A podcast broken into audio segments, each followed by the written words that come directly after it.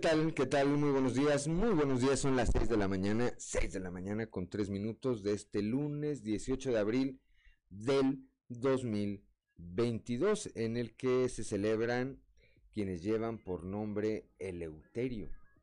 Bueno, pues a quienes lleven eh, este nombre o a quienes tengan algo que celebrar el día de hoy, pues eh, muchas felicidades y háganlo con las precauciones necesarias. Ya estamos en Fuerte y Claro, este espacio informativo de Grupo Región, como todos los días. Eh, saludamos a quienes nos acompañan a través de nuestras diferentes frecuencias en todo el territorio del estado de Coahuila. Aquí para el sureste, para el sureste de nuestra entidad a través de la 91.3 de frecuencia modulada, transmitiendo desde el corazón del centro histórico de la capital del estado, aquí desde el sexto piso del edificio que se ubica en la esquina de las calles Allende y Ocampo para las regiones centro, centro desierto, carbonífera y cinco manantiales por la 91.1 de FM, transmitiendo desde Monclova, la capital del acero. Para la laguna de Coahuila y de Durango por la 103.5 de FM, transmitiendo desde Torreón, desde la perla de la laguna. Para el norte del estado y el sur de Texas por la 97.9 de FM, transmitiendo desde el municipio de Piedras Negras. Y para Acuña, del Río y Jiménez por la 91.5 de FM transmitiendo precisamente desde Ciudad Acuña. Un saludo por supuesto a quienes nos acompañan a través de las redes sociales por las distintas páginas de Facebook de Grupo de Grupo Región. Como todos los días ya está activada nuestra línea de WhatsApp el 844 155 6915 Repito, 844-169, no, 155-6915, para recibir sus mensajes, sugerencias, comentarios, denuncias, cualquier otro, eh, cualquier comunicación que desee usted tener con nosotros. Bueno, pues ahí, ahí está la línea de WhatsApp. Y como todos los días, vamos a las temperaturas que tenemos en este momento. Aquí en Saltillo tenemos 17 grados, 17 grados de ramadero registra 16 eh, grados de temperatura, Moncloa 22, Piedras Negras 22, Torreón 23 grados, General Cepeda 18 grados, Arteaga 17 grados, Ciudad Acuña 22 grados. Musquis en este momento 22 grados la temperatura, Sabinas y San Juan de Sabinas 22, así como San Buenaventura y Cuatro Ciénegas en Parras de la Fuente, el termómetro marca 19 grados y en Ramos Arispe 18 grados centígrados.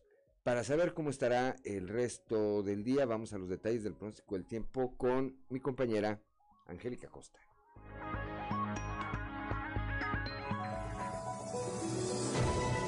El pronóstico del tiempo con Angélica Acosta.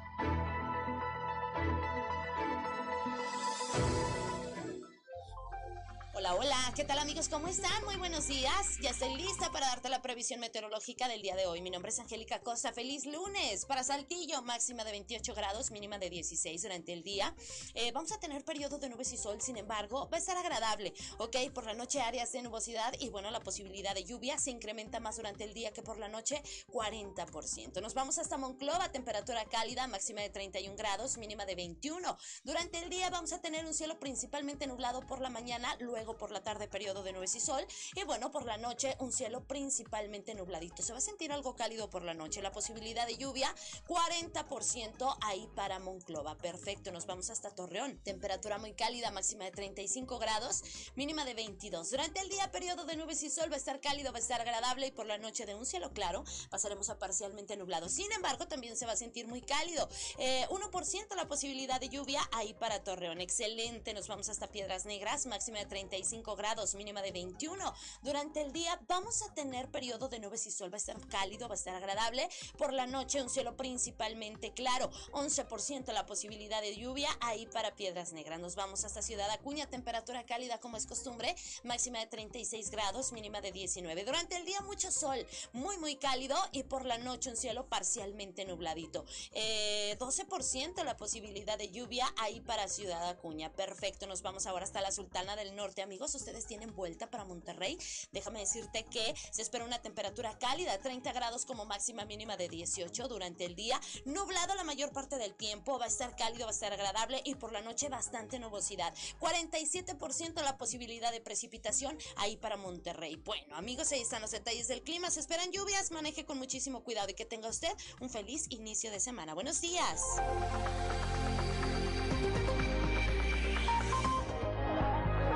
Son las 6 de la mañana, 6 de la mañana con 8 minutos. 6 de la mañana con 8 minutos antes de ir con el eh, padre José Ignacio Flores y su sintonía con la esperanza.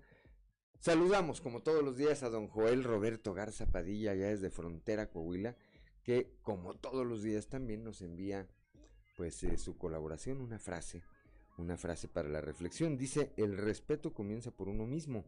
Cuanto mayor es nuestro nivel de autoestima, mejor tratamos a los demás. Y bueno, pues es cierto, eso es cierto. Nos pide eh, de favor que felicitemos, que felicitemos al mayor de sus nietos, Salvador de Jesús Garza Santillana, que el día 15 de abril cumplió 16 años de vida. Pues muchas felicidades, por supuesto, para Salvador de Jesús Garza Santillana por llegar a estos eh, primeros 16 años de vida y bendiciones, por supuesto. Por supuesto. 6 de la mañana, 6 de la mañana con 9 minutos. Saludamos también a nuestra amiga Delia, la profesora Delia Margarita Siller, que como todos los días nos manda mensajes y nos sigue a través de estas, de estas transmisiones. Son las 6 de la mañana con 9 minutos y ahora sí vamos con el padre José Ignacio Flores y su sintonía con esperanza. Prepárate, porque estás entrando en sintonía con la esperanza. Temas religiosos, virtudes cristianas, remedios para la vida diaria para escuchar y ayudar. Un lugar con valor y esperanza para toda la familia. Queda con ustedes el Padre José Ignacio Flores en sintonía con la esperanza. Tantos desiertos, en el libro del Éxodo se narra la llamada de Dios a Moisés que se dio frente a una zarza ardiendo. Ahí le encomienda una difícil misión, sacar a su pueblo de Egipto. Aquello no iba a ser fácil. Habrá que resistir ante los egipcios, esperar a que sean ellos los que tengan que desistir y finalmente dejarlos ir. Pero lo logran. Moisés, de la mano de Dios, consigue sacar a su pueblo de la tiranía del faraón. Por delante, 40 años de desierto. 40 años. Casi nada. Esto me recuerda a ese niño ucraniano que recorrió mil kilómetros con un teléfono apuntando en su mano en busca de un futuro sin bombas ni destrucción. Respecto a él, el otro día vi la feliz noticia, menos mal, una buena noticia, de que por fin se había reunido con su mamá. Todo un desierto por delante, esta vez con el final feliz.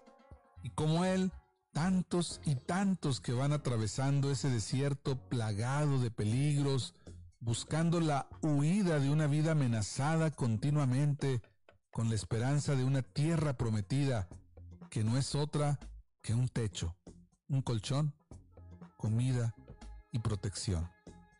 Son tantos los desiertos que atravesamos a lo largo de nuestras vidas. Sin embargo, cuando se decide emprender ese camino, cuando se da ese primer paso sobre tierras tan inhóspitas, si es verdad, ya no hay vuelta atrás. Quemas tus naves y destruyes puentes de retorno porque sabes que el desierto te cambia por dentro.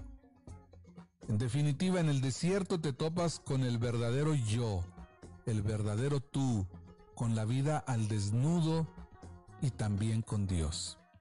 Ojalá los desiertos que nos toque atravesar en nuestra vida sean desiertos acompañados, que fortalezcan por dentro sin endurecer nunca el corazón y donde la esperanza sea siempre bastón y meta. Que tengan un excelente día. El amor y los valores se han hecho presentes. A partir de hoy, podemos vivir un futuro mejor. te invitamos a vivir en sintonía con la esperanza. Acompáñanos en nuestra siguiente misión y muchas gracias por tu preferencia.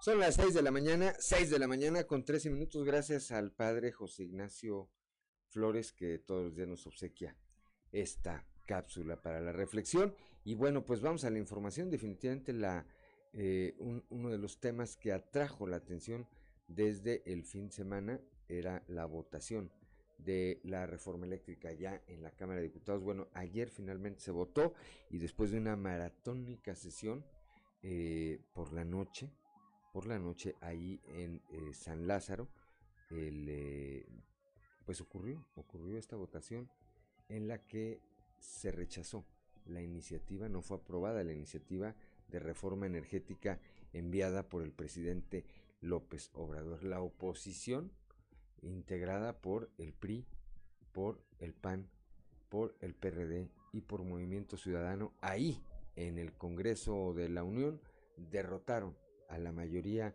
de Morena y eh, sus aliados, el Partido Verde Ecologista de México y el Partido del Trabajo. Finalmente, se, eh, esta sesión que se alargó por alrededor de 13 horas concluyó con esta votación. Se obtuvieron 275 votos a favor contra 223. Sin embargo, para que esta eh, reforma pasara, la oposición, eh, en, este caso Morena, requería 334 votos, eh, es decir, las dos terceras partes. Bueno, pues no, no las eh, pudo obtener. Estos 223 eh, votos en contra impidieron que pasara esta ley. Esto fue parte de lo que se vio y de lo que se dijo ayer ahí en San Lázaro. Escuchemos.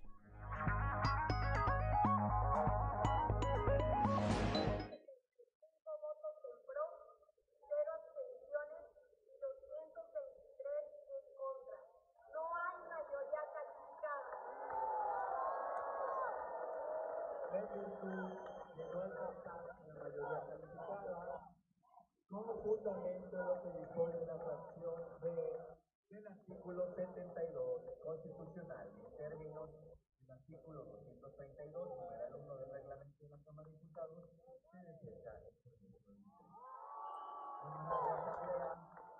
las diputadas y diputados del grupo parlamentario y Movimiento Ciudadano han retirado el voto particular que presentaron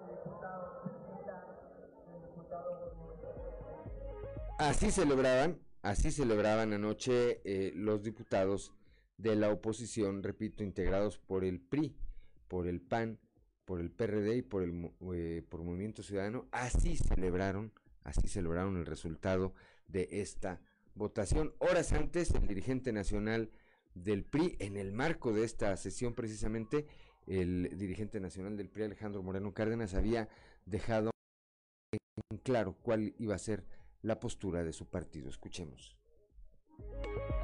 Decía, aquí nos vemos en el electoral y quiero decirles algo que nos da muchísimo gusto a todos los que estamos aquí.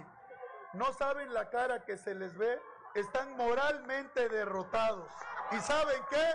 No va a pasar su reforma. ¡Que viva México! ¡Que viva México! ¡Que viva México! ¡Que viva México! ¡No va a pasar! ¡No va a pasar! ¡No va a pasar! ¡No va a pasar! ¡No va a pasar! ¡No va a pasar! ¡No va a pasar! ¡No va a pasar! ¡No va a pasar! Son las 6 de la mañana, 6 de la mañana con 18 minutos. Bueno, pues esto fue lo que ocurrió ayer ahí en la Cámara, en la Cámara de Diputados. Será interesante ver hoy la reacción, por supuesto habrá una reacción y alguna declaración, una postura eh, respecto a lo que ocurrió ayer en la Cámara de Diputados por parte del presidente Andrés Manuel López Obrador. En la mañanera va a ser imperdible, imperdible ver, ver cuál es la reacción que tiene el presidente de la República. Son las 6 de la mañana, 6 de la mañana con 18 minutos. Vamos rápidamente a la información. Sorprendió ayer lluvia y granizo, pues eh, de un tamaño considerable en la carretera federal 57 donde automovilistas quedaron incluso varados. Moisés Santiago nos tiene los detalles. Durante la tarde de este domingo, automovilistas que circulaban por carretera federal 57 a la altura del tramo Saúl Menonitas fueron sorprendidos por una fuerte lluvia acompañada de granizo del tamaño de una pelota de golf. Se informa que hubo daños en las unidades vehiculares. La intensa lluvia y caída de granizo estaban pronosticadas para este domingo. Lo tomó por sorpresa a los automovilistas a la altura del Saucio Bayos y tuvieron que detener la marcha de sus vehículos y buscar un refugio para evitar un accidente. Se informó que varios automóviles sufrieron daños aunque no se han reportado personas lesionadas hasta este momento. Desde la región carbonífera para Grupo Región Informa, Moisés Santiago. Son las 6 de la mañana, 6 de la mañana con 19 minutos, allá mismo en la carbonífera, dos muertos. Dos muertos dejó como, salde, como saldo perdón, un accidente carretero en el tramo Musquis, Boquillas del Carmen. Moisés Santiago Hernández también nos tiene los detalles. Durante este fin de semana se registró un fatal accidente en la carretera estatal número 20 en el kilómetro 35 del municipio de Musquis, Boquillas del Carmen, donde perdieron la vida dos personas que se dirigían al pueblo mágico de Musquis. Según se informó por parte de la Dirección de Seguridad Pública Municipal de Musquis, los hechos se registraron en el kilómetro 35 en el tramo carretero señalado. Hasta el lugar arribaron autoridades municipales, así como elementos de la Fiscalía Regional y Policía Civil de Coahuila, quienes localizaron un vehículo de la marca Dodge Ram color azul modelo 2011 volcado. El director de la Corporación Policiaca, Javier Méndez Cervantes, informó que durante la noche del viernes fue localizado un cuerpo identificado como Fernando David Oreste, de 56 años de edad, con domicilio en la colonia Los Bosques del municipio de Musquis. Trascendió que salió proyectado de la unidad en la que viajaba por el fuerte accidente, quedando su cuerpo sobre la maleza, a un costado de la parte frontal de la unidad que tripulaba pero durante la mañana del sábado se informó sobre el hallazgo de un segundo cuerpo como resultado de este accidente. Se informó que se trata de Blas Villarreal, trabajador de don Fernando Dávila Ureste. Según se supo, tras una fuerte investigación todo hace indicar que era quien conducía el vehículo RAM en color azul al momento del accidente. Desde la región carbonífera para Grupo Región Informa, Moisés Santiago.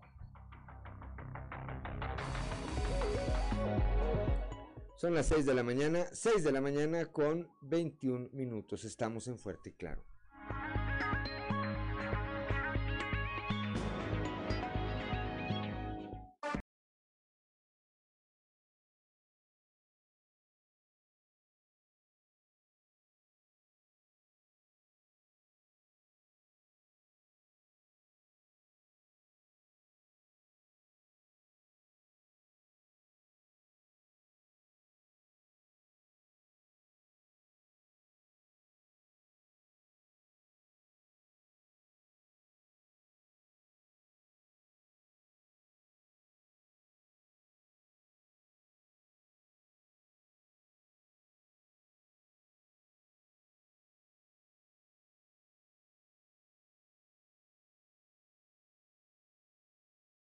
Son las 6 de la mañana, 6 de la mañana con 27 minutos, 6 de la mañana con 27 minutos, escuchamos a Yuridia y esta melodía titulada Amigos No.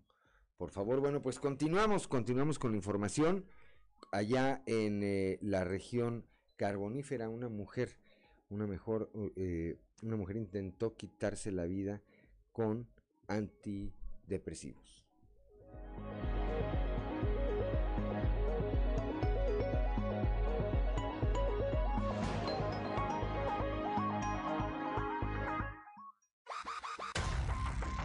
Elementos de seguridad pública municipal y cuerpos de emergencia atendieron un reporte de una persona intoxicada por haber ingerido pastillas en el municipio de Musquis. El director de Seguridad Pública Municipal, Javier Méndez Cervantes, informó que durante este fin de semana atendieron el llamado que se hizo a la guardia de la Corporación Policiaca. La mujer fue identificada como Imelda N., de 44 años de edad, y al ser una persona con capacidades diferentes, cayó en un cuadro depresivo, por lo que intentó salir por la puerta falsa al tomar una cantidad considerable de antidepresivos en su domicilio, ubicado en la zona centro de Musquis. El reporte lo realizó una conocida de la mujer, quien le enviara un mensaje alertando que había ingerido pastillas y que iba a morir, por lo que de inmediato a través de redes sociales se alertó de la situación para que brindaran ayuda a Imelda las personas que se encontraban más cerca de su domicilio, por lo que se alertó a los cuerpos de emergencia.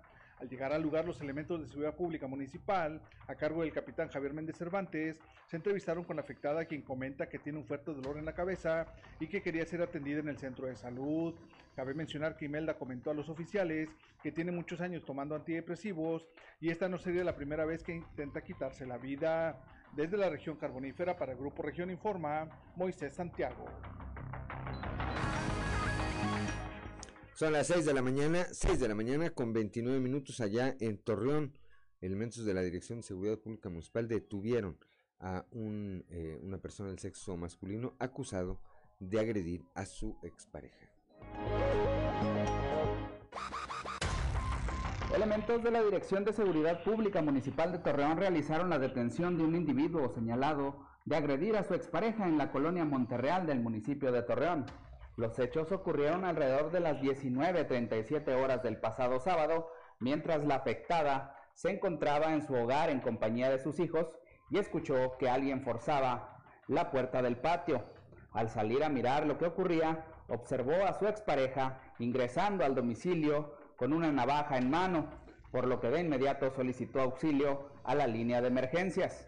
El individuo la amenazó y acto seguido tomó por la fuerza a una de sus menores hijas para después estrujar a la mujer. Fue en ese momento cuando los agentes preventivos arribaron al lugar y entraron al domicilio con la autorización de la propietaria y así procedieron a la captura del sujeto identificado como Martín N, de 26 años de edad. Por lo anterior, el sujeto fue puesto a disposición del Ministerio Público por los delitos que le resulten. Para Grupo Región reportó Víctor Barrón. Son las 6 de la mañana, 6 de la mañana con 30 minutos, gracias a Víctor Barrón. Y ahora vamos a la región centro, ya con Guadalupe Pérez. Un trágico accidente se registró el fin de semana en el municipio de Candela. Un trágico accidente se registró el fin de semana. La noche del pasado 15 de abril, una persona perdió la vida tras ser atropellado sobre la carretera a Candela en el kilómetro 7. Junto al cuerpo se encontró un autotipo Malibu color gris con placas de una pafa. El hoyo occiso fue identificado como Hugo Fuentes Flores, quien radicaba en el ejido El Oro del municipio de Candela. En cuanto al responsable de este accidente, se dio a la fuga. 6 de la mañana con 31 minutos allá en Piedras Negras.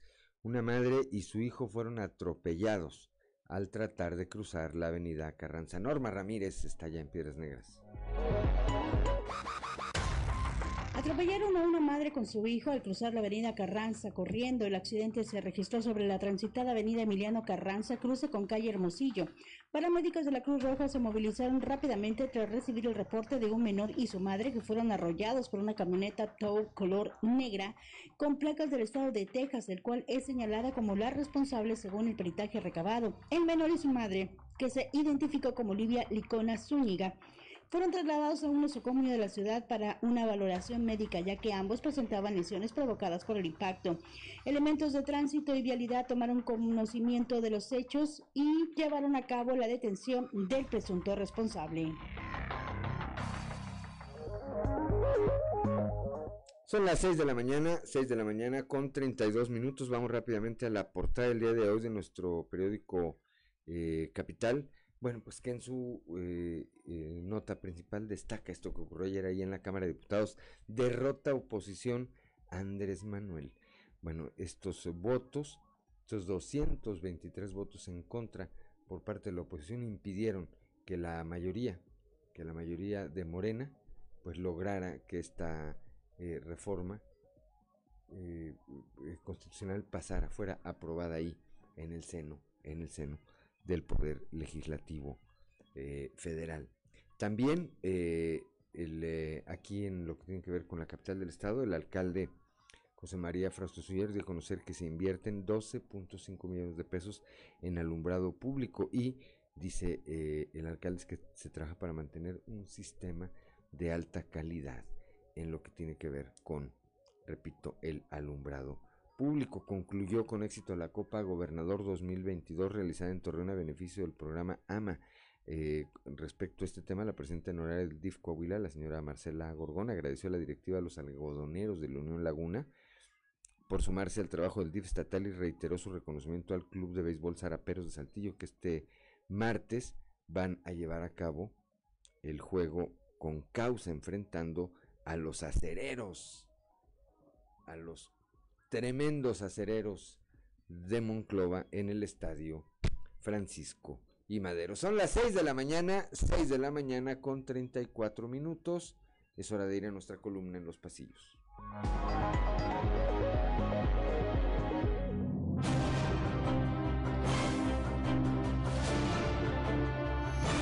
Y en el cartón de hoy, desenchufado, que nos muestra el presidente de México que venía cargando una enorme clavija llamada Mi Reforma, obviamente eléctrica, y una mano con el nombre de la oposición, la corta y le dice, pues no va. Como el resto de sus compañeros diputados de la oposición en la Cámara de Diputados, los legisladores federales del PRI Coahuila estuvieron desde el pasado sábado en San Lázaro para esperar la sesión de este domingo en la que votaron en contra de la reforma energética propuesta por el presidente López Obrador. Es hora de ser héroe.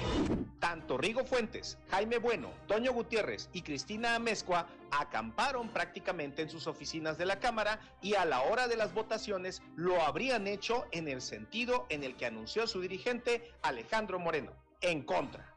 Excelente trabajo, Parker. Sigue así.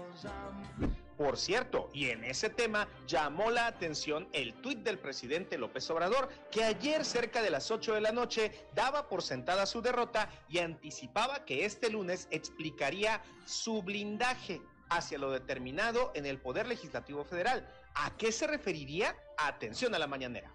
Usted es diabólico. Por acá, para Manolo Jiménez, secretario de Inclusión y Desarrollo Social, esta Semana Santa también fue de trabajo pues lo pudimos ver con actividades de todo tipo y en la llamada Semana Mayor, Manolo asistió a entregas de apoyos alimentarios y arranque de operativos de Semana Santa en Arteaga, festejos de líderes populares en Torreón y reuniones con empresarios y políticos de talla nacional en Monterrey, Nuevo León. Eso sí que es otra. Por lo que vemos, el secretario de Inclusión y Desarrollo Social tiene muy clara la encomienda que le dio el gobernador Miguel Riquelme y junto con su equipo trabajan todos los días para darle los mejores resultados. Hiciste lo correcto, Bob. Son las 6 de la mañana, 6 de la mañana con 36 minutos. Vamos rápidamente a un resumen de la información nacional. Iniciará en mayo vacuna, eh, vacunación contra el COVID-19 para infantes, el presidente Andrés Manuel López Obrador adelantó que este próximo mes de mayo podría comenzar la campaña nacional de vacunación contra el COVID-19 para niñas y niños de todo el país. Esto dijo siempre y cuando, siempre y cuando México reciba las vacunas necesarias mediante el mecanismo COVAX de la ONU y, eh, mediante el cual, mediante el cual se solicitó el envío de vacuna para niños de las marcas autorizadas para este segmento de la población. Mantiene Nuevo León el uso del cubrebocas a pesar de la tendencia a la baja de contagios por COVID-19. El gobernador de Nuevo León, Samuel García, informó que se mantiene el uso de cubrebocas en espacios cerrados en el estado ante la reactivación de casos en Estados Unidos y de posibles viajeros neoleoneses al extranjero que podrían traer la variante al regreso de sus vacaciones de Semana Santa. En un video publicado en redes sociales, el mandatario estatal indicó que este domingo se determinó continuar con la medida aunque no haya periodo de escuela y tras una encuesta que arrojó que la mitad de los eh, habitantes de ese estado piden quitar el cubrebocas. Asesinan a tres comandantes en Chihuahua. Otro comandante de la Agencia Estatal de Investigaciones fue asesinado en ese estado, con lo que suman tres elementos de la misma corporación que pierden la vida a manos del crimen organizado en un lapso menor a 48 horas. Esto en el marco de la Semana Santa. El hecho ocurrió esta mañana, o la mañana de ayer, cuando el comandante Ezequiel eh, Ortiz Fierro, de 33 años, salía de su vivienda en la colonia fronteriza de Ciudad Juárez. Su esposa también falleció y la madre de esta resultó con lesiones en una pierna. Murió, murió el fin de semana Rosario Ibarra, ex candidata presidencial, una saltillense destacada, la, eh, de, la defensora de derechos humanos y dos veces candidata presidencial. Rosario Ibarra de Piedra murió la mañana del sábado 16 de abril, así lo dio a conocer la Comisión Nacional de los Derechos Humanos. Ibarra tenía 95 años y padecía problemas de salud, por ese motivo en octubre del 2019 no acudió al Senado a recibir la medalla Belisario Domínguez, que la Cámara Alta otorga a mexicanos destacados, sino que en su nombre recibió su hija Rosario Piedra Ibarra, actual titular de la CNDH. Retira la COFEPRIS Doritos y Chetos. Estos eh, productos, entre otros, fueron retirados del mercado por la Comisión Federal para la Protección contra Riesgos Sanitarios y la Procuraduría Federal del Consumidor, la PROFE, con un nuevo eh, operativo realizado en tiendas de autoservicio de la Ciudad de México. De acuerdo con la COFEPRIS, en total fueron asegurados 10.075 productos nacionales e importados, ya que algunos artículos presentaron irregularidades como imágenes animadas, declaración nutrimental incompleta y etiquetado derogado. Además, fueron omitidos los sellos de exceso de calorías o exceso de azúcares, leyendas de alérgenos y las asociadas al contenido de cafeína y edulcorantes. Todas estas eh, pues eh, informaciones que hoy que hoy tienen que presentar todos los productos por ley, bueno, las estaban omitiendo aquí, por esa razón fueron retirados retirados del mercado. Son las 6 de la mañana, 6 de la mañana con 40 minutos, estamos en Fuerte y Claro.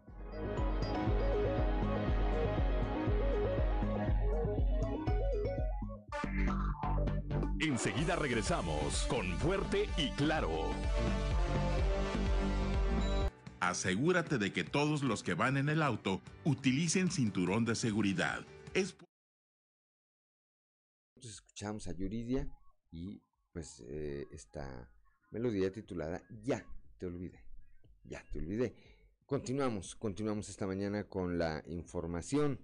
Vamos ahora con nuestra compañera Guadalupe Pérez allá en la región centro. Una empresa coreana del giro automotriz tiene interés en mano de obra de ahí, de ahí, de la región centro. Guadalupe, muy buenos días. Muy buenos días, saludos desde la región centro. El regidor de Hacienda, Teodoro Escalionchis, señaló que se está trabajando para generar más empleos. Una de las empresas, Kodaco, de origen coreano y del ramo automotriz ubicada en Saltillo, está contratando mano de obra local. Eh, actualmente tenemos eh, esta que son 250 vacantes de la metal mecánica y también de la de la industria automotriz. Podemos decir, la otra Kodako es una empresa coreana que viene de Saltillo para la mano de obra monclovense en todos los ramos y es, se dedica a lo que es la fundición de aluminio para la industria automotriz. Entonces, ellos contratarían y se llevarían la mano de obra. Ellos se contratarían, unos se quedan aquí, lo que es Coinso, se quedan, el, el Coinso está buscando paileros para la, eh, la industria metal mecánica y Codeco es una industria coreana que estamos viendo que los estamos, llegamos a ellos con una posibilidad de que se pusiera una planta acá, pero me dicen, vamos paso por paso, podemos también eh, eh, contratar personal eh, y llevárnoslo y, y, y, y poner todas las facilidades, que la familia se quede aquí y ellos vayan a trabajar. para que el ingreso se quede aquí. Ahorita podemos decir que, que tenemos mucha, tenemos más eh, oferta, tenemos más oferta y la demanda ha sido poca. Yo creo que ya se está haciendo una recuperación considerable y es lo que hemos venido trabajando con el doctor Mario. Eh, actualmente eh, nos comprometimos, el principal, como comentaba anteriormente, el principal problema en diciembre fue el empleo, el principal problema en Monclova fue el empleo. Ahorita estamos yendo a tocar a las empresas. Saludos desde la región centro para Grupo Región Informa, Guadalupe Pérez.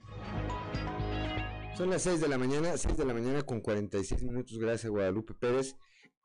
Perdón, vamos ahora ya a la frontera norte de nuestro estado con Norma Ramírez. Provoca revisión exhaustiva, trae retraso en cruce por el puente internacional. Norma, muy buenos días. Las medidas de revisión para inspeccionar el paso de transporte pesado por las fronteras de México y Estados Unidos ha provocado filas de trailers de entre 4 a 5 horas para el cruce por el puente internacional, declaró así el presidente de Canacar, Manuel González Bernal. Declaró también que la revisión exhaustiva va desde el interior de las cabinas, las cajas y hasta las llantas, provocando retraso, las cuales tienen también como causa pérdidas millonarias a las empresas tanto de transporte como ensambladoras y productos generales cuyas mercancías tienen que llegar a los Estados Unidos. La fluidez este, está siendo interrumpida, la fluidez del comercio internacional, en donde pues están verificando la- las patrullas del Departamento del Transporte de, de Texas, no el federal, este, nivel 1 en la revisión mecánica de los camiones. Esto quiere decir que una vez que han revisado todo lo, lo normal, se van hasta el nivel de checar presión de llantas de los camiones, que ya es buscarle, buscarle lo máximo. Este, pero esto fue a partir de ayer. Estábamos acostumbrados a operativos de 72 horas dos veces al año, pero antes de la pandemia. Si bien es cierto que se relajó mucho esta situación durante la pandemia, hoy nos encontramos con esta sorpresa. Queremos entender de que el transporte es un medio de, transporte de los indocumentados o del inmigrante. Entonces, como se han encontrado algunos camiones con inmigrantes, entonces, bueno, se fueron contra nosotros y eso es una medida de hacerlo. Para Fuerte y Claro, Norma Ramírez. Son las 6 de la mañana, 6 de la mañana con 48 minutos. Vamos ahora acá al sureste de nuestra entidad con Leslie Delgado.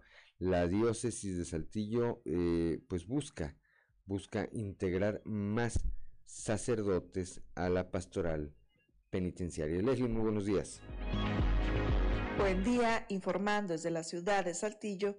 Tras el incidente que tuvo el coordinador de la pastoral penitenciaria, el padre Roberto Cogan, en el cerezo varonil, donde presuntamente se le prohibió la entrada al denunciar en su cuenta personal de Facebook una supuesta falta de insumos médicos y violaciones a los derechos humanos, el obispo de Saltillo, Monseñor Hilario González, indicó que proyectan sumar más presbíteros para que den auxilio en los cinco centros de readaptación social de la región sureste. A continuación, escucharemos la información. Más este, Sí, sí, sacerdotes sí, que eh, sí, sí, sí. Eh, desde hace buen tiempo eh, eh, esa es la intención de hacer equipos de sacerdotes. Eh, lo mismo con migrantes, lo mismo con pastoral rural, lo mismo con pastoral de la salud, como que estamos acostumbrados a que un solo padre se encargara de todo, ¿verdad? Entonces la idea es también en este espíritu de sinodalidad, de trabajo de ig- iglesia, de equipo, que varios padres puedan estar involucrados en este servicio. Ha tenido esta este, iniciativa de dar su parecer de cómo él ha ido este, viviendo esa relación con alguno o algunos de los este, centros de rehabilitación y él es el que pues va, a buscar la manera de, dialogar y de subsanar esta situación. Yo creo que después, platicando con él y tal vez platicando con las autoridades, ver qué, qué podemos hacer para seguir adelante. ¿verdad? Y la- la- el servicio pastoral se sigue dando, se sigue dando en cordialidad y lo que queremos es que no le falte el auxilio espiritual eh, a, a nuestros hermanos que están próximos. Agradezco la intervención y deseo que tengan un excelente día. Son las 6 de la mañana, 6 de la mañana con 50 minutos. Gracias a Leslie Delgado. Vamos ahora allá a la región lagunera con Víctor Barrón. Fortalece el municipio, el municipio de Torreón, programas de capacitación para agentes viales. Recordemos que esta fue la piedra en el zapato de los ciudadanos en la administración anterior, la de Jorge Cermeño Infante, cuando no eran los agentes viales los que apaleaban a los ciudadanos, pues hay que decirlo también, eran los ciudadanos los que apaleaban a los agentes viales. Hola, muy buenos días amigos de Fuerte y Claro. En temas de la comarca lagunera, como parte de una política de capacitación permanente, los agentes de la Dirección de Tránsito y Movilidad de Torreón actualmente reciben una serie de cursos que abarcan temas como derechos humanos y protocolos de actuación, según informó Luis Morales Cortés, director de la corporación, a quien vamos a escuchar. Sí, mira, llevamos ya tres cursos impartidos por derechos humanos, nos faltan dos. Llevamos cursos del protocolo de actuación que deben de tener todos los oficiales. También tomamos un curso básico de primeros auxilios, los mandos, y lo van a tomar todo el personal. Y acabamos de tomar un curso sobre alcoholemia certificado por el Consejo Nacional para la Prevención de Accidentes. Pues eso es parte, la capacitación constante nunca está de más, siempre es de mucha utilidad, actualiza el conocimiento se aplican los contenidos y buscan eh, un desarrollo humano para el personal para que puedan ser mejores servidores públicos y tengan un mayor nivel de compromiso. Mira, las unidades ya quedaron eh, resueltas al 100%, las 40 patrullas, las motocicletas también ya están al 100%, el uniforme eh, va, se va a mantener en blanco, pero más allá de colores, lo que importa es la actitud y desde que empezó la administración se le restó cualquier tipo de presión que significara una cuota o tarifa de infracciones. Se está inyectando mucho curso y mucha capacitación y hasta el momento, al menos al primer trimestre, hemos tenido buenos resultados. Esto es todo en la información. Desde La Laguna reportó Víctor Barrón. Un saludo a todo Coahuila. Gracias, gracias a Víctor Barrón cuando son las 6 de la mañana con 53 minutos, como todos los lunes. Alberto Borman y algo que vale la pena leer. Algo que vale la pena leer con Alberto Borman. Excelente jornada, estimados amigos radioescuchas. Mil gracias por su sintonía. Esta semana, en algo que vale la pena leer, y a propósito de las fechas de Semana Santa, la recomendación en esta ocasión es una lectura disruptiva y enriquecedora acerca de la figura de Jesús de Nazaret, el Jesús de Nazaret histórico, quien más allá de la concepción religiosa, ha marcado la cultura occidental con la historia de su vida y enseñanzas. El historiador y académico Reza Aslan, iraní estadounidense, estudioso de las religiones, realizó diversas investigaciones de sociología de la religión acerca de Jesús, y fruto de esa labor inquisitiva, surgió el Celote, la vida y época de Jesús de Nazaret, publicado por la editorial Indicios para México en 2014, edición que desde su salida se convirtió sin duda en bestseller y que integra una polémica biografía y minuciosa reconstrucción del contexto histórico social de Cristo.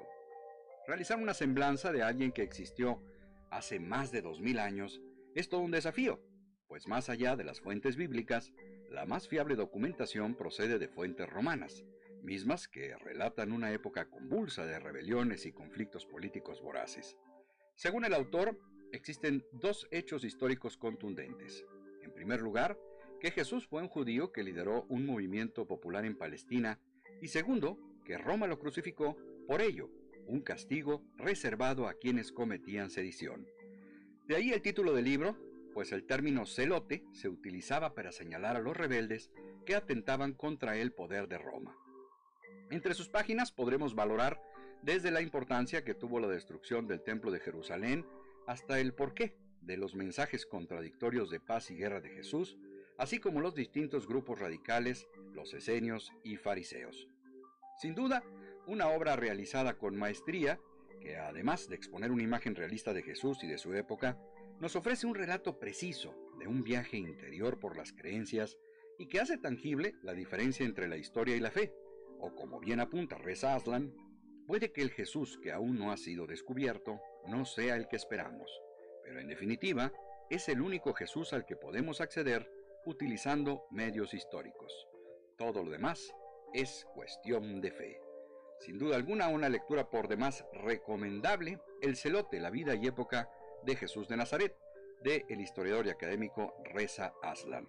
Amigos lectores, mil gracias por su sintonía y nos escuchamos de nueva cuenta la próxima ocasión cuando tengamos lista la recomendación de algo que vale la pena leer. Excelente semana les desea su amigo Alberto Borman y recuerden, en estos tiempos de monopolio digital y tecnológico, leer un libro es hacer revolución.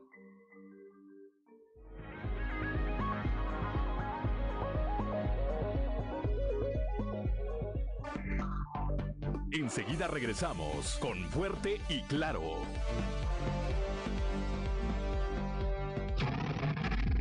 Hazlo por ti y hazlo por Son las 7 de la mañana, 7 de la mañana con dos minutos, como todos los lunes, en la línea telefónica, nuestro amigo Rubén Aguilar Valenzuela. Rubén, muy buenos días. Buenos días, Juan. Buenos días a quienes escuchan. Pues el comentario de hoy es sobre la reforma eléctrica, la votación ayer. Y quisiera compartir contigo y con quien nos escucha dos eh, pues, eh, datos fundamentales. Uno, la enorme disposición que hubo de parte de la oposición después de que termina el Parlamento abierto con haber escuchado a los expertos, a los que sí saben de la reforma eléctrica, a las organizaciones de la sociedad civil que trabajan en el medio ambiente, que trabajan sobre energías renovables, que trabajan sobre políticas públicas y que pues eh, daban muy importantes elementos donde señalaban los aciertos que había en la reforma y los graves errores que había en la reforma, la oposición ofreció negociar un sector de Morena en la Cámara de Diputados, eh, le parecía razonable también, pero después tuvo que avisar a la oposición que había una negativa absoluta del presidente, una actitud intransigente y irracional de parte del presidente y que no había posibilidad de negociación alguna. Eh, y eso pues eh, solidificó a la oposición en una eh, postura muy razonable, inteligente, escuchando a la sociedad civil y a los expertos. Y de otro lado, pues también personas de diputados que recibieron la, la propuesta corrupta eh, con emisarios del gobierno este, de, eh, eh, de pues, ofertarles puestos y dinero si cambiaban su voto a favor de la propuesta del presidente.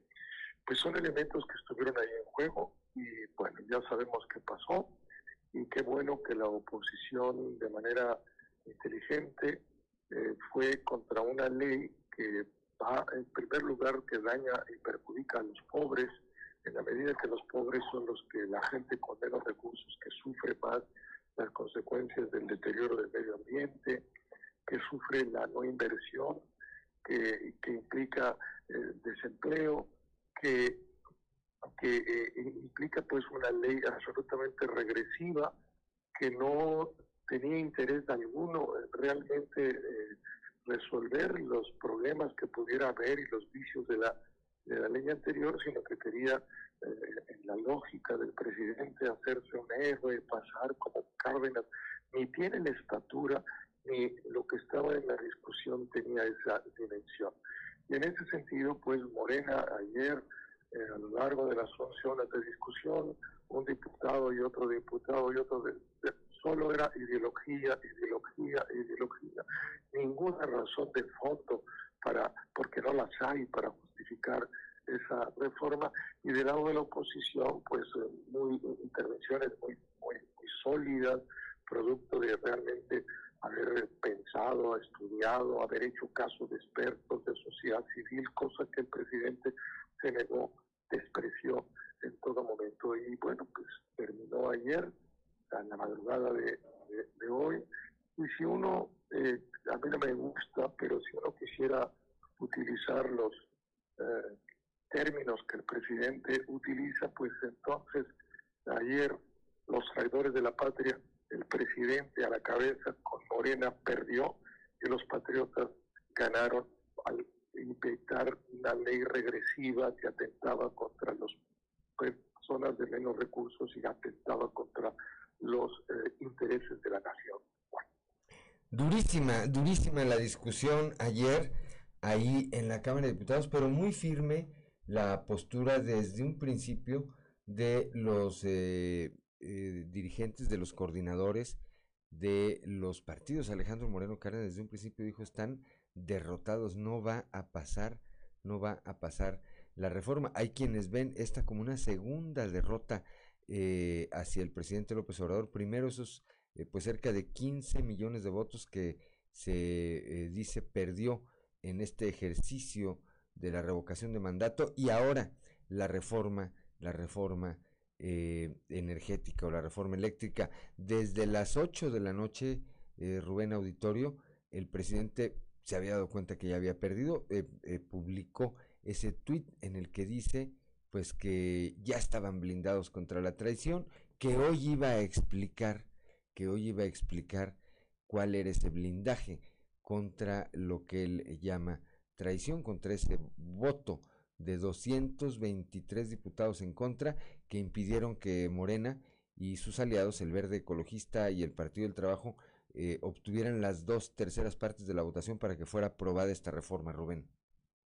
Y eh, dos cosas. Eh, por un lado, pues lo que ocurrió ayer es un ejercicio de la vida democrática, se muestra la solidez de las instituciones, en eso consiste la democracia, no votar por lo que un solo hombre, el presidente, eh, desubicado de la realidad, que vive en otro momento y se identifica como el representante de la patria. No, él no es la patria ni es su representante, es un mexicano más con una posición y hay otros mexicanos que tienen otra posición. Y si acaso alguien debe ser llamado traidor, es él, no el resto de los mexicanos, ni el resto de los diputados conscientes que votaron por los intereses de la población de menos recursos y de la eh, eh, y de la patria y de la nación y de los intereses. Y segundo, eh, pues lo que esta propuesta de, del presidente siempre en este discurso de tipo ideológico que va a ser el litio propiedad de la nación, así está ya en la Constitución.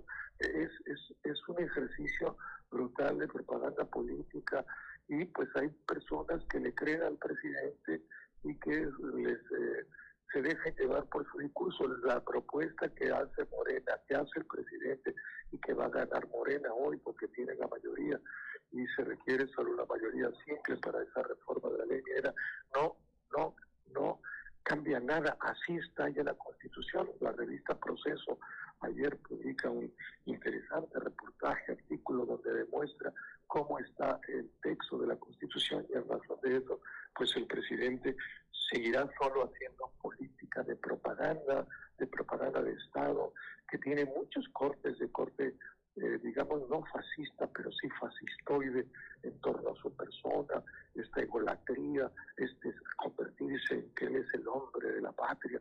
No, no lo es, este, es una persona obsoleta que vive en otro mundo, que ataca con su política las inversiones y a la no haber inversión ataca el empleo y el no haber empleo produce más pobreza, como sabemos que ahora ocurre un hombre que dijo que eh, eh, trabajaría primero por los pobres, no, es un enemigo de los pobres contra los resultados de la política. Ahí el aumento de la pobreza extrema en el país, del aumento de la pobreza, del aumento del desempleo, del no crecimiento de la economía, del desastre en la salud, del desastre en la educación. Es un enemigo del pueblo, aunque en el discurso se hable, se diga él un amigo del pueblo. Sí, que es, eh, yo coincido contigo, esto que se va a votar el día de hoy, que tiene que ver con el litio y su, su relación con la ley minera, pues será o, tratará de ser un golpe de propaganda del presidente y, bueno, antes de despedirnos, me llama la atención particularmente, Rubén, eso que dices, los que todavía le creen al presidente. Yo veía hace unos días que lo cuestionaban con respecto a los niños desaparecidos, que es un drama, creo que es lo peor que podemos vivir como padres, que no encontremos a un hijo, y más cuando es un niño. Eh, y el presidente les contestó ahí a la reportera que lo cuestionó, pues que estaban combatiendo a los conservadores como a Carmen Aristegui. Y dice uno, ¿y qué tiene que ver una cosa con otra? ¿Y cómo puede haber ese nivel de respuesta de parte del presidente? A eh, los padres de familia quienes viven, repito, este drama eh, incomprensible, incomparable de perder, de perder a un, a un niño, Rubén. Pues todo indica, eh, ya lo hemos ido viviendo mes con mes, mes con mes, ahora los tres años y medio, que el presidente seguirá en un mundo que no existe, seguirá como ajeno a la realidad, a veces parece un hombre enajenado, que se piró de la realidad con respuestas como la que tú planteas, como un hombre que no, no, no sé, que imaginó eh, que sería mucho más fácil gobernar, que sería un, eh, domingo eh, en la Alameda haciendo lo que le daba la gana. No, esta es una sociedad que tiene instituciones, que tiene reales contrapesos que se hicieron valer ayer, que tiene políticos de gran altura y dimensión, que no lo es él. Él es un propagandista político, un líder popular con éxito, con un sector que tiene 18 años de campaña política para obtener la presidencia, la obtuvo. Y una vez que la obtuvo, siguió en la campaña política. Uh, no ha querido representar al conjunto de la nación, ha dividido la nación y la ha fragmentado.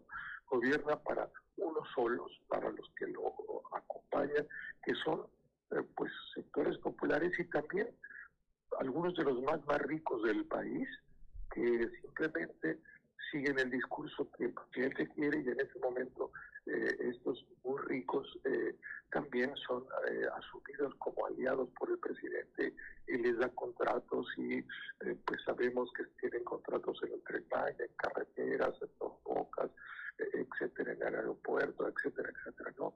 Es un personaje raro, muy contradictorio en sí mismo y me parece que las categorías políticas eh, no alcanza para entender este personaje y que requerimos de, de categorías de psicológicas para aproximarnos a él, como ocurre con otros muchos populistas del mundo. En este sentido no es único él.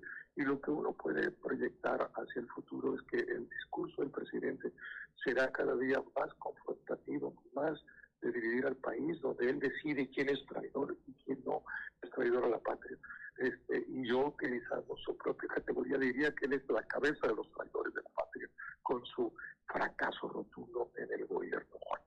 Con esa, con esa frase, con esa frase nos despedimos el día de hoy. Vamos a ver cómo reacciona el presidente en un rato más ahí en la mañanera y seguramente de eso estaremos platicando el próximo lunes, Rubén Aguilar. Estaremos platicando el próximo lunes, Juan. Eh, buen día a quien nos escucha, buen día a ti. Gracias a nuestro amigo Rubén Aguilar. Muy buenos días.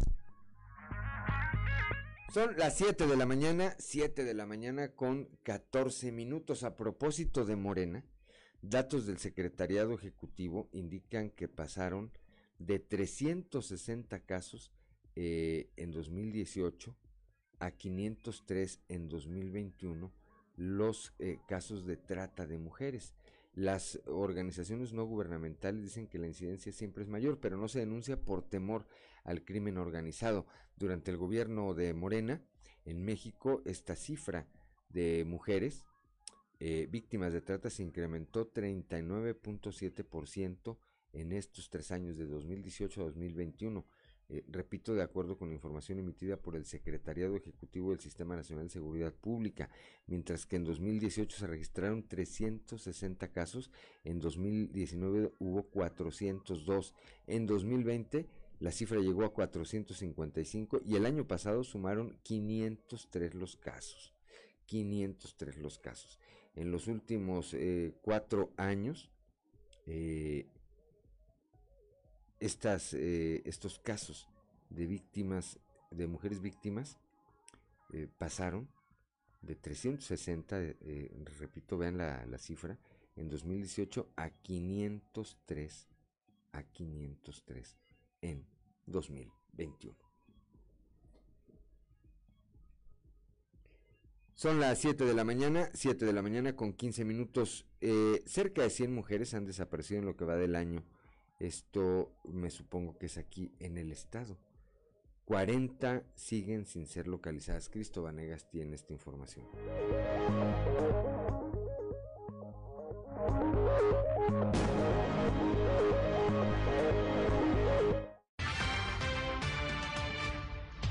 En lo que va del año, la Comisión Estatal de Búsqueda y la Fiscalía General del Estado han reportado la desaparición de casi 100 mujeres en el Estado, de las cuales 40 aún siguen sin ser localizadas, por lo que se continúa con las investigaciones para poder dar con su paradero. Lo anterior lo dio a conocer el Registro Nacional de Personas Desaparecidas y No Localizadas de la Secretaría de Gobernación, quien detalló que 95 reportes de mujeres desaparecidas se han emitido durante este tiempo y que en algunos casos han sido ausencias voluntarias aunque se desconoce el paradero de 40 mujeres. Estos reportes se han emitido de enero en lo que va de mes de abril y pese a que la mayoría de las mujeres han sido localizadas con vida, se dio a conocer que en algunos de los casos las localizaciones han sido sin vida, siendo víctimas de al menos un delito. Ante esto, la Fiscalía de Personas Desaparecidas informó que respecto a los casos de mujeres no localizadas, se continúan con las investigaciones pertinentes para dar con su paradero.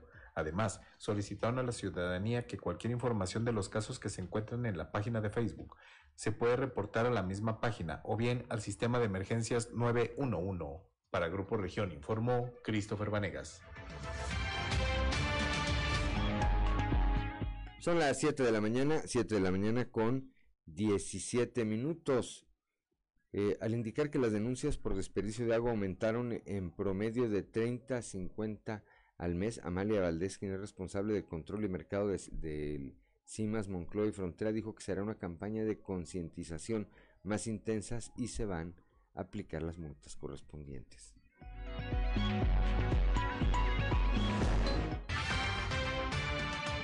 Las estamos eh, tomando ahorita por la preocupación que atañe a nivel nacional de la sequía este, y para nosotros poder recuperar caudal y poder garantizar el, el, servicio por mayor tiempo. Aunque actualmente aún en estas condiciones el, el sistema garantiza el suministro a la hora y el día establecido, eh, nosotros las multas las estamos aplicando desde hace tres años, pero desafortunadamente este año por alguna razón las, las denuncias por desperdicio de agua aumentaron de un promedio de 30 que teníamos el año pasado a un promedio de 50. Entonces, este, hemos decidido eh, hacer una campaña un poquito más intensa en perseguir a, estas personas que inconscientemente desperdician el agua y aplicarles la multa sin la sin ser flexibles, es decir, no ajustarla y no quitarla para que puedan este, entrar en razón. Entonces, este, la ley hasta ahorita nos permite aplicar de 10, de 5, perdón, hasta 20 salarios mínimos. Son las 7 de la mañana, 7 de la mañana con 19 minutos allá mismo en la región eh, centro. No, esto es en la región Laguna. En atención a una problemática añeja como es la acumulación de basura, escombro y maleza al pie de la barda ubicada entre los patios de la empresa Ferromex y el territorio de cinco sectores habitacionales de Torreón, la Dirección de Servicios Públicos realizó labores de limpieza y procedió al retiro de aproximadamente 15 toneladas de basura. Fernando Villarreal eh, Cuellar nos explica. Se le conoce como la, la barra del ferrocarril desde la, desde la colonia de Valle Dorado pasando por Fuentes del Sur, la fuente llegando prácticamente hasta ampliación Fuentes del Sur y, y ampliación Lázaro Cárdenas. Eh, fuimos con la ola y con maquinaria pesada a limpiarlo, a desmalezar y sobre todo llevarnos todo el escombro y basura acumulada lamentablemente es un tema añejo recurrente donde pues mientras íbamos limpiando íbamos platicando también con, con los vecinos de que nos ayuden en el momento a, a reportar a las autoridades a los que estén utilizando ese espacio, esa vialidad como basurero clandestino estaremos siempre para apoyar en las labores de limpieza, pero necesitamos que nos ayuden con la vigilancia y el llamado a los vecinos pues a que a que reporten y que tampoco ellos se sumen ahí a la, a la contaminación.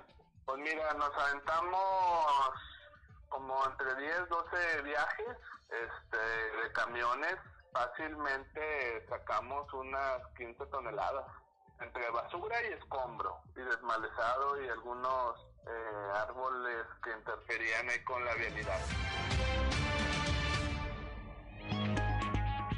Son las 7 de la mañana, 7 de la mañana con 21 minutos. Vamos rápidamente a un corte comercial. Regresamos en un momento con nuestro amigo y compañero Antonio Zamora, ya de la región centro.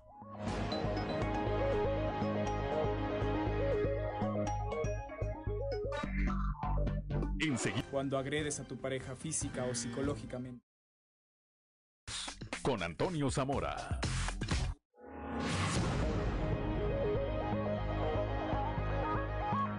Son las 7 de la mañana, 7 de la mañana con 26 minutos desde la capital del acero, como todos los días, nuestro amigo y compañero periodista Toño Zamora. Toño, muy buenos días. Buenos días, Juan. Buenos días a las personas que nos sintonizan a esa hora. Fíjate, Juan, que ayer en, en, la tarde-noche fui a visitar a, a una tía que, que, había tenido un accidente automovilístico y pues estaba con joyerín y ese tipo de cosas. Y justo en el momento que, que entrábamos a, su casa estaban las noticias en Milenio. Y ahí pude observar y ver, por observar y, escuchar a, a Rubén Moreira cuando decía que la reforma no iba a pasar, que si le estaban dando largas al asunto los de Morena era simple y sencillamente porque no querían que los medios de comunicación fuera su nota principal a, este día y demás. Y luego también el discurso de, Alito Moreno. Eh, eh, esto constituye el golpe legislativo más fuerte al presidente Andrés Manuel López Obrador y a la mayoría del bloque oficial. La oposición frenó la, la reforma eléctrica que pretendía establecer la votación, Juan, de 275 votos a favor contra 223, pero al no alcanzar eh, las dos terceras partes, puesto, que se requerían 332 votos con 498 diputados, pues ganó la alianza PRI-PRD. Eh, eh, que el PRD es un socio menor y Movimiento Ciudadano juega su propia estrategia contra la alianza PRI-PAN-PRD. Y yo creo que aquí lo que se debe destacar, Juan, es también que Andrés Manuel López Obrador es el único presidente, y lo dijeron ayer ahí este, Rubén y, Alito, en el sentido de que eh, este, pues no es la primera ocasión que un presidente de la República o a un presidente de la República no se le aprueba una reforma como la pretendía el presidente Andrés Manuel y su partido Morena. Muy interesante, por cierto, ¿no?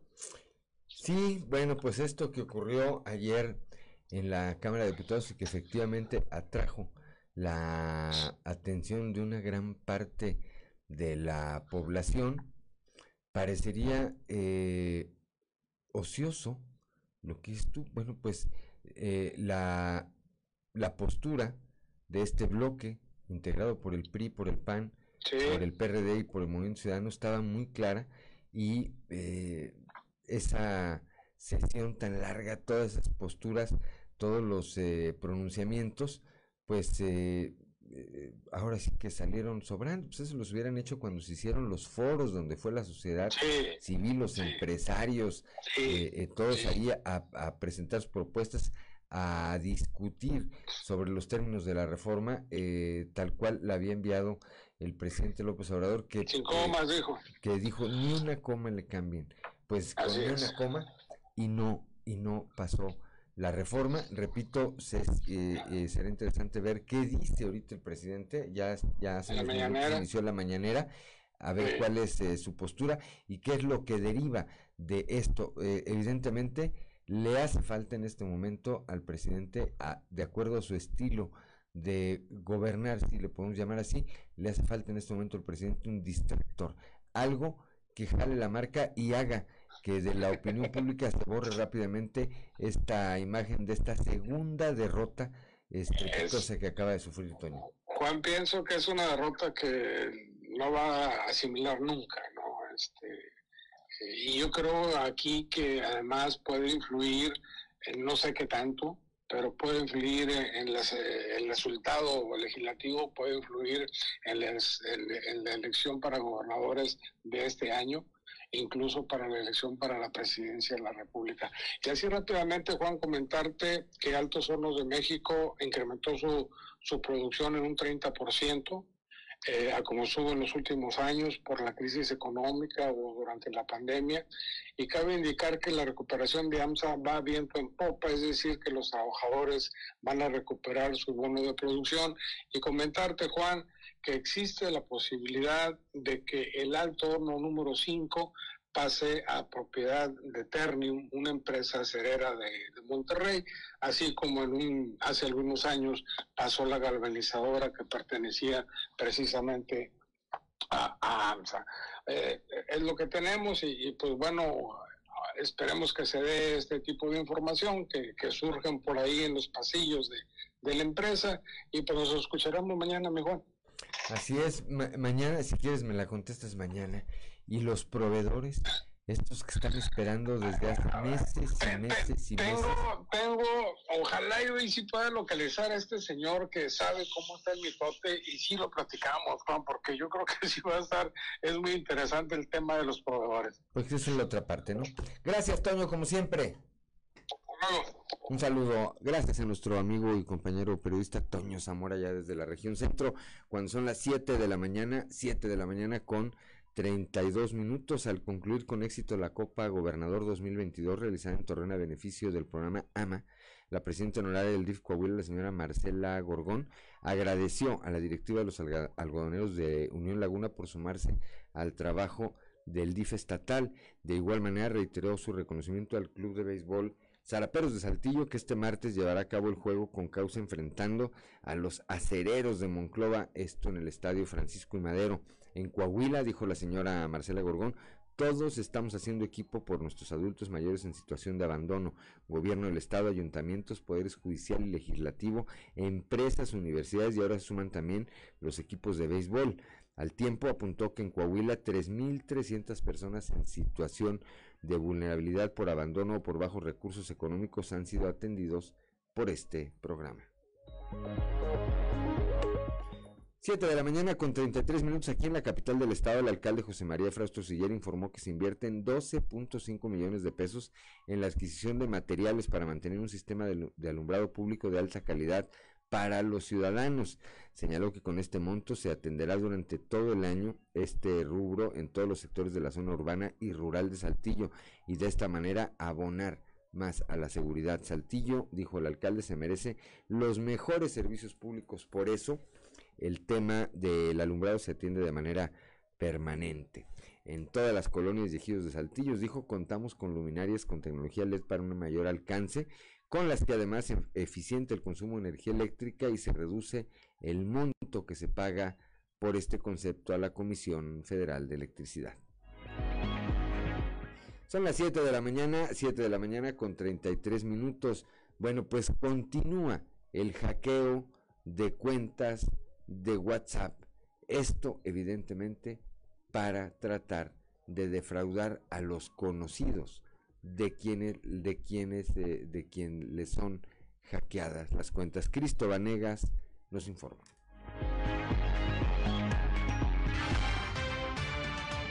Recientemente en redes sociales se dio a conocer que varios usuarios de WhatsApp estaban siendo hackeados y las cuentas que lograron hackear son usadas para estafar a la gente y solicitar transferencias de efectivo. Esta nueva modalidad ha puesto en alerta a las autoridades, quienes solicitan a los ciudadanos que cualquier comportamiento anormal sea reportado. Esta nueva modalidad de estafa comenzó a reportarse desde la semana pasada, ya que varios usuarios de WhatsApp les llegó una alerta de que su cuenta quería ser activada en otro dispositivo. Sin embargo, a otro grupo de usuarios sí se les logró hackear la cuenta y a sus contactos les enviaron mensajes solicitando dinero en efectivo para que realicen un pago por medio de una transferencia. Grupo Región tuvo acceso a una de estas conversaciones en donde el estafador mandó los siguientes mensajes. Lo que pasa es que estoy teniendo un problema, nada grave para que no te alarmes con mi banco. Me pusieron una restricción y no puedo hacer un solo movimiento. El problema es que me urge realizar un pago urgente y no completo. Quería pedirte de favor si me puedes facilitar lo que me falta y en cuanto se solucione lo de mi banco te los devuelvo. Tras acceder a brindar la ayuda al estafador, este solicitó la cantidad de 9.800 pesos y pasó a un número de cuenta a donde se tenía que hacer un depósito a nombre de Ana Rosa Damasio Borjas. Posteriormente, solicitó un comprobante del depósito. Sin embargo, el titular de la cuenta hackeada no se da cuenta de que están enviando estos mensajes. Incluso, al intentar comunicarse con esta persona afectada, su celular está inhabilitado y manda directo a buzón. Más allá de una estafa monetaria, al perderse comunicación con una persona hackeada, esto se puede desencadenar en un secuestro virtual. Por tal motivo, las autoridades solicitan a las personas que se crea que hayan sido víctimas de este delito reportarlo inmediatamente y no caer en este tipo de estafas, ya que si solicita una cantidad de dinero por medio de una aplicación, es mejor contactar a la persona quien lo solicite y verla personalmente para asegurarse de que no sea parte de un delito. Para Grupo Región informó Christopher Vanegas.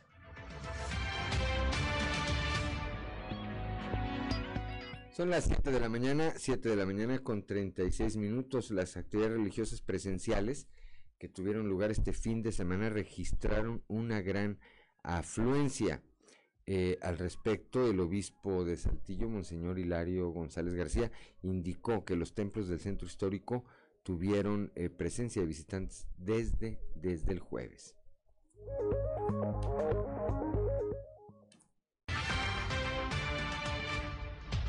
Gratamente impactado por la presencia de las personas en, en los oficios de Semana Santa pues que no sea, ¿cómo le llaman? Llamará de petate, ¿verdad? Que eh, ahora en la Pascua, pues esta experiencia que hemos tenido, esta reanimación de nuestra fe, pues se vaya proyectando nuestra vida. Pues creo que así la misma gente lo ha expresado, ¿verdad? Que tenían ganas de, eh, de volver a celebrar los oficios de Semana Santa como estábamos acostumbrados.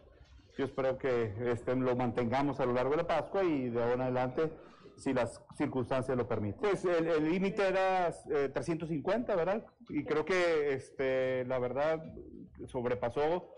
Ya es que muchas, muchas de estas actividades son de paso, ¿verdad? La visita, el, pésame, el, el, saludo a la Virgen o la visita a Jesús en el sepulcro.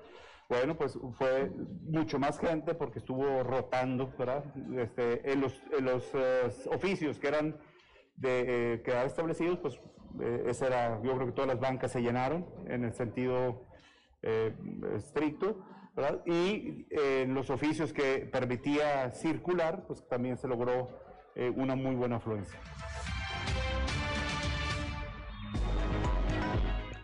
Siete de la mañana, son las 7 de la mañana con 38 minutos allá en la región lagunera, en Torreón específicamente, la Iglesia Católica llama a orar por la paz. Sí, pues estamos a expensas de un conflicto bélico de dimensiones mundiales, entonces, claro que sí, tenemos que seguir también orando por la paz, que calmen los uh, ánimos rijosos de tanta gente y eh, especialmente pues como comentamos la paz en el mundo, en Ucrania, la guerra nunca será pues de Dios, por supuesto. Entonces también Cristo nos concede la paz en su cruz redentora. Y pues que luchemos siempre por vivir en la paz. Entonces, esa dimensión de dolor que todos tuvimos este nos, ah, nos recuerda que tantos hermanos que se nos adelantaron ahora con la pandemia, pues que gocen del triunfo de Cristo sobre la muerte. Pero toda esa misión de dolor que nos tocó vivir en la pandemia, pues con Cristo tiene sentido, desde el Viernes Santo con más ganas. Escuchamos al eh, vicario de la diócesis de Torreón, eh, el padre José Luis Escamilla, y ahora vamos también a Piedras Negras la diócesis de Piedras Negras anuncia nuevas medidas sanitarias. Escuchemos al sacerdote Héctor Daniel Rosales Vázquez. Con la confianza puesta en Él y progresando en nuestra reactivación pastoral, doy las siguientes normas para la celebración eucarística. En espacios físicos, es posible ocupar el 100% del aforo. Entrada del templo. Es obligatorio el uso del cubrebocas durante toda la celebración. No es necesario filtro de sanitización, tapete sanitizante, medición de temperatura, gel antibacterial. Este último se tendrá disponible para quien guste. Cantos se pueden entonar todos los cantos del ordinario. Señor, ten piedad, gloria, aleluya, santo Cordero de Dios. De igual forma, los que acompañan diversos momentos de la celebración, entrada, ofertorio, comunión y salida. Moniciones puede haber, procesiones, puede haber de entrada ofrendas y salida. Son las 7 de la mañana, 7 de la mañana con 41 minutos. Estamos en Fuerte y Claro.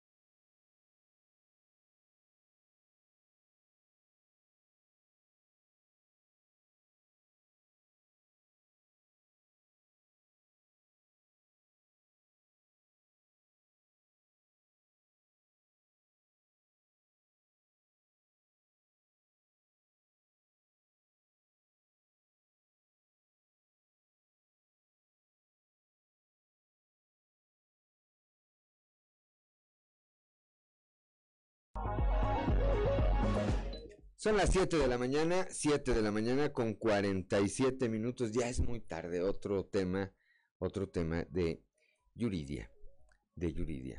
Y continuamos, continuamos con información. A través de la delegación de la Cruz Roja en Sabinas se entregan alcancías para fomentar el ahorro en los niños, así como los donativos a la benemérita institución. Claudia Andrade, quien es presidenta del Patronato de Damas Voluntarias de la Cruz Roja, nos explica lo siguiente.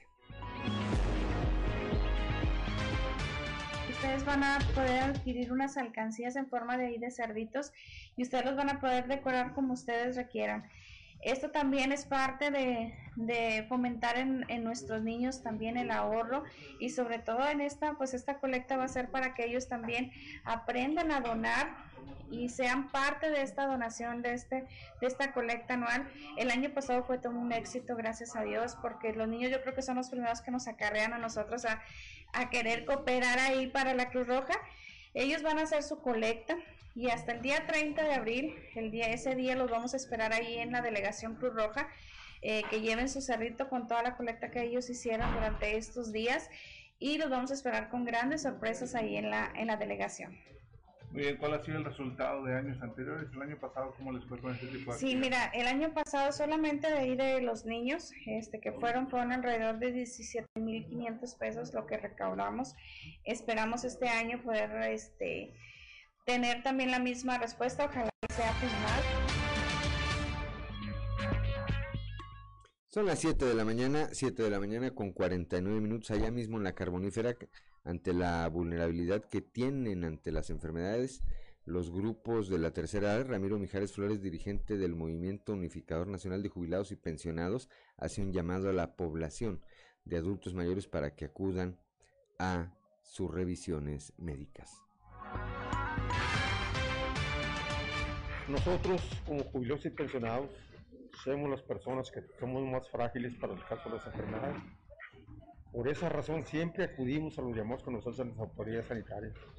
Siempre seguimos las reglas y sus recomendaciones porque todas van en bien de nuestra salud. Que aquí está en riesgo nuestra salud y para nosotros pues la salud lo más importante que tenemos. Y de antemano pues siempre hemos hecho la invitación a nuestros representados para que acudamos, acudamos a los llamados que nos hacen para conservar la salud.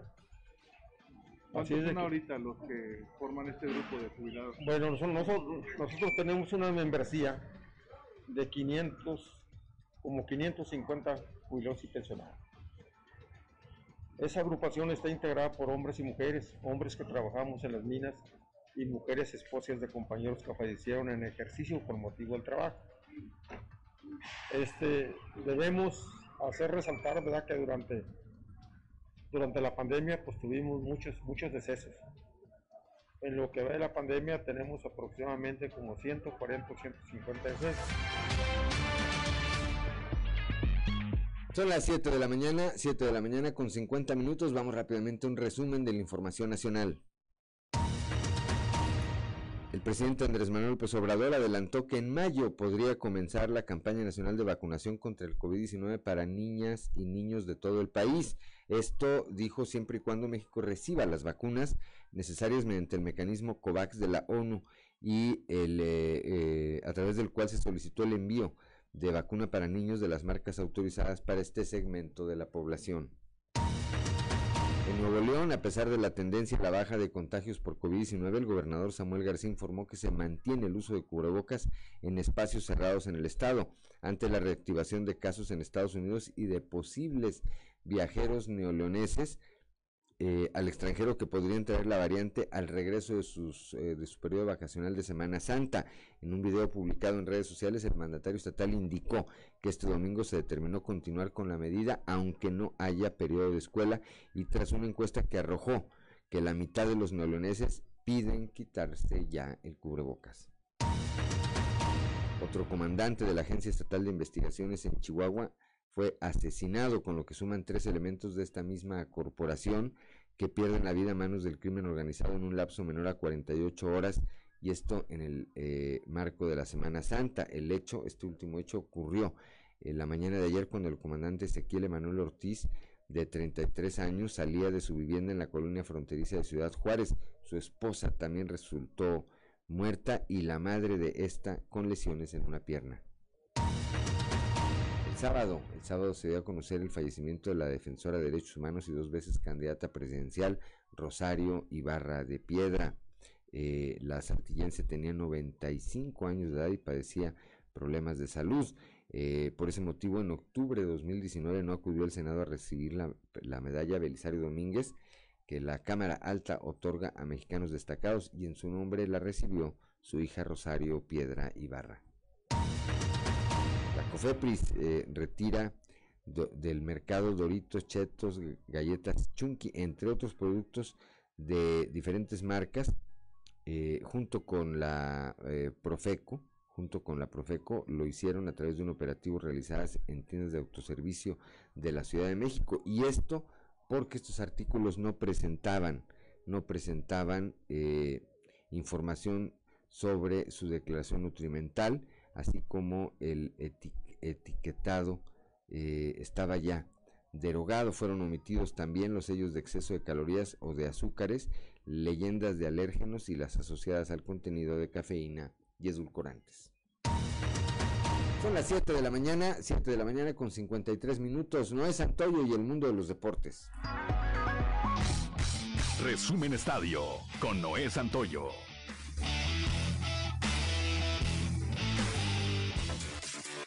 Una ofensiva de 15 imparables, honrones de Henry Urrutia y Christian Delgado y sólida labor de 5 entradas y 7 ponches de Félix Dobrot maniató a los algodoneros de la Unión Laguna para que Zaraperos de Saltillo derrotara 8-1 a los laguneros y así ganar su novena Copa Gobernador Coahuila en apoyo a adultos mayores en abandono del DIF Coahuila. La pizarra la inauguró Saltillo en la primera entrada con sencillo de Joshan Hernández que mandó a Cristian Adames a la registradora con la de la quiniela mientras que Vladimir Valentín y Hernández anotaron con error del shortstop a batazo de Manny Rodríguez, poniendo en ese momento el juego 3 a 0. La ofensiva verde conectó 15 indiscutibles, destacando a Manny Rodríguez con 4-3 con par de producidas, Vladimir Valentín de 4-3 con dos dobles, así como Carlos Mendívil, que se fue de 4-2, y Joshan Hernández de 5-2. En actividad del fútbol mexicano, durante la jornada 14, Tigres y Pachuca lograron asegurar su boleto a los cuartos de final de la liguilla del clausura 2022, ya que ambos llegaron a 32 unidades y nadie los podrá bajar de los primeros cuatro lugares, por lo que son los primeros clasificados de forma directa. Tuzos venció dos goles por uno a Juárez y los felinos hicieron lo propio al golear tres goles por cero a Toluca.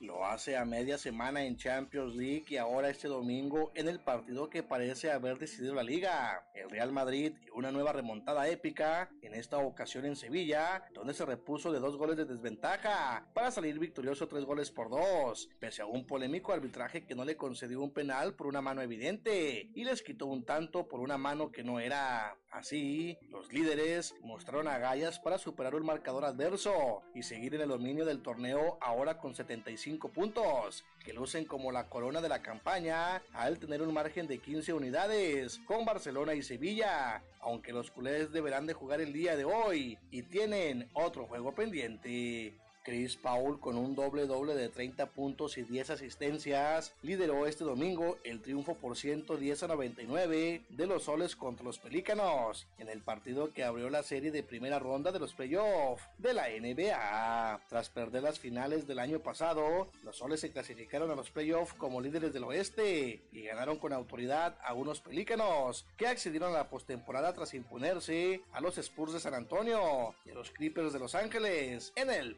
play-in. Resumen Estadio con Noé Santoyo.